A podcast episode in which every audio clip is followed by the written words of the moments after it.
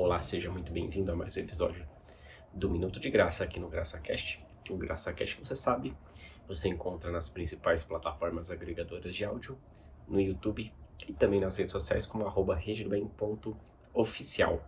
Hoje nós estamos num cenário um pouquinho diferente, nós não estamos em casa, é, mas, mais uma vez, vamos gravar uma mensagem juntos aqui, eu e minha esposa Daniele.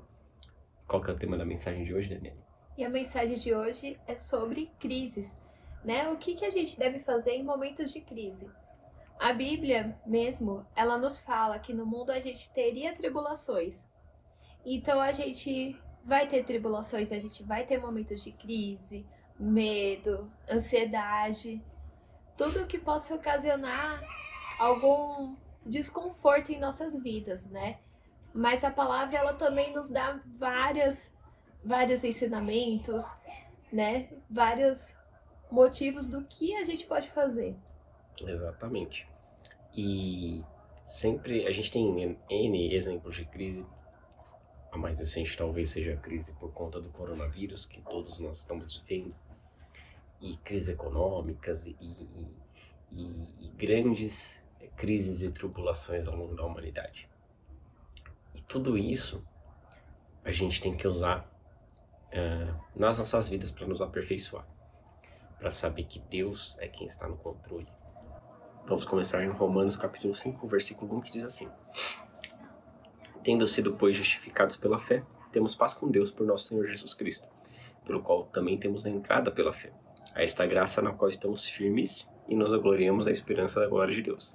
Não somente isto, mas também nos gloriamos das tribulações, sabendo que a tribulação produz a paciência, e a paciência, a experiência. E a experiência, a esperança.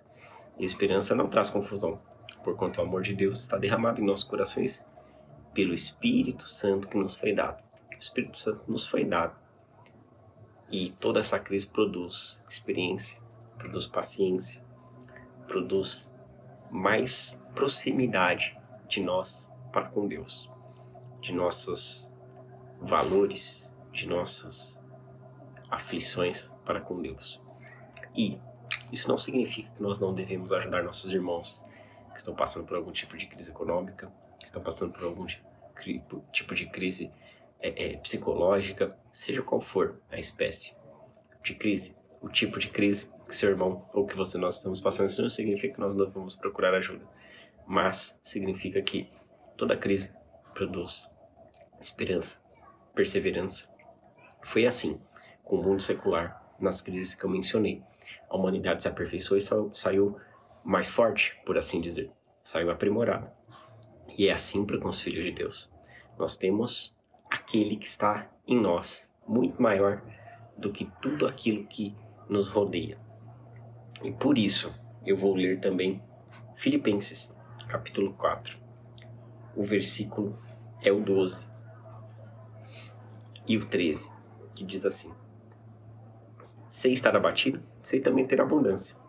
Em toda maneira, em todas as coisas estou instruído, tanto a ter fartura como a ter fome, tanto a ter abundância como a padecer necessidade. Por todas as coisas em Cristo que me fortalece. Posso todas as coisas em Cristo que me fortalece. Nós podemos tudo, porque quem nos fortalece habita em nós. Nós não temos forças em nós mesmos, mas Cristo nos fortalece. Cristo nos dá a vitória. Cristo nos deu a vitória na cruz do Calvário. E Ele habitando em nós, não significa que nós não teremos mais crises, mas significa que nós teremos a quem recorrer. Nós teremos um porto seguro, porque todos nós podemos naquele que nos fortalece. Essa é a mensagem de hoje. Espero que você curta e compartilhe com quem precise. E não se esqueça, Jesus habita em nós, o Espírito Santo habita em nós independente de qualquer crise, Ele está conosco, nos aperfeiçoando, nos aprimorando. E mais do que isso, não deixe de ajudar o seu irmão.